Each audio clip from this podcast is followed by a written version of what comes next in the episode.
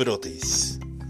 El matemático John Conway ideó un juego de ingenio tan fascinante como sencillo, el que denominó Brotes. La superficie donde se juega consiste en una página con 16 puntos dispuestos en cuatro filas de cuatro. Cada uno de los dos jugadores que intervienen alternativamente han de trazar una línea recta o curva uniendo dos puntos y sobre dicha línea se dibuja otro punto. Las líneas no pueden entrecruzarse y cada punto no podrá tener más de tres líneas unidas a él. Gana el juego el que hace el último movimiento, o sea, el que traza la última línea según las condiciones especificadas. De este juego resultan modelos interesantes y en algunos casos hasta artísticos.